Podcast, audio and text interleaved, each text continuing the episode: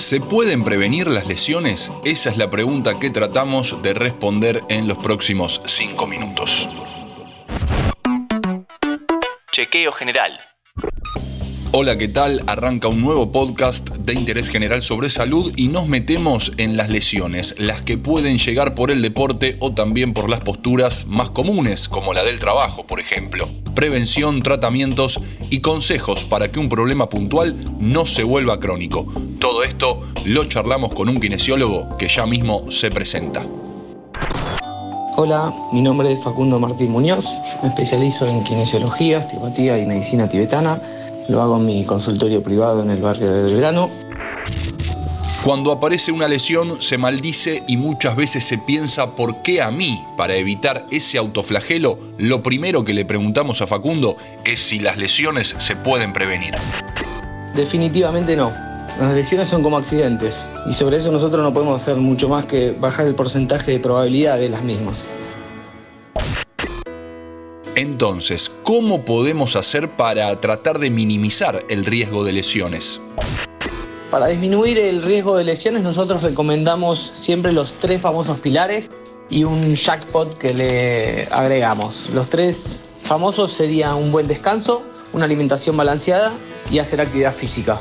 ¿sí? Y el que nosotros le agregamos es una atención profesional, ya sea osteopática, kinesiológica o en nuestro caso a través de la medicina tibetana, que eso nos va a dar un paneo general de cómo está nuestra columna, que es quien modera y o regula todas las funciones de nuestro cuerpo.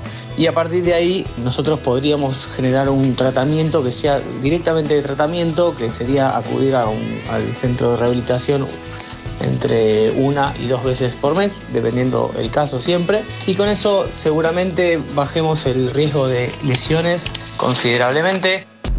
Anda anotando para tener en cuenta. No podemos prevenir las lesiones porque ocurren inesperadamente, pero con buen descanso y buena alimentación bajas el riesgo de que ocurran. Y si jugás al fútbol con amigos, está bien, pero no vayas fuerte a la pelota, que no es ninguna final del mundo. Facundo, ¿qué pasos a seguir le recomendamos a una persona que se lesiona haciendo algún deporte o por una mala postura o justamente por un accidente?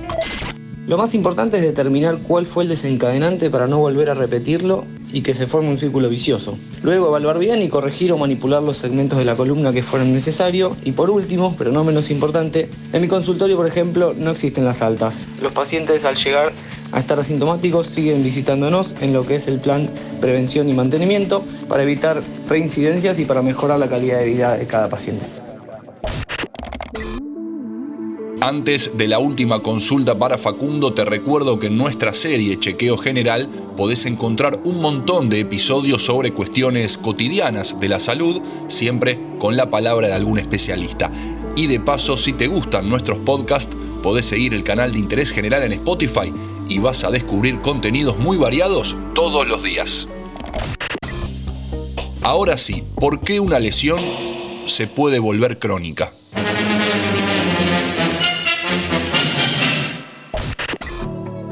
Se da más que nada por no respetar el tiempo de evolución de las mismas y o por seguir desencadenando el mecanismo de lesión.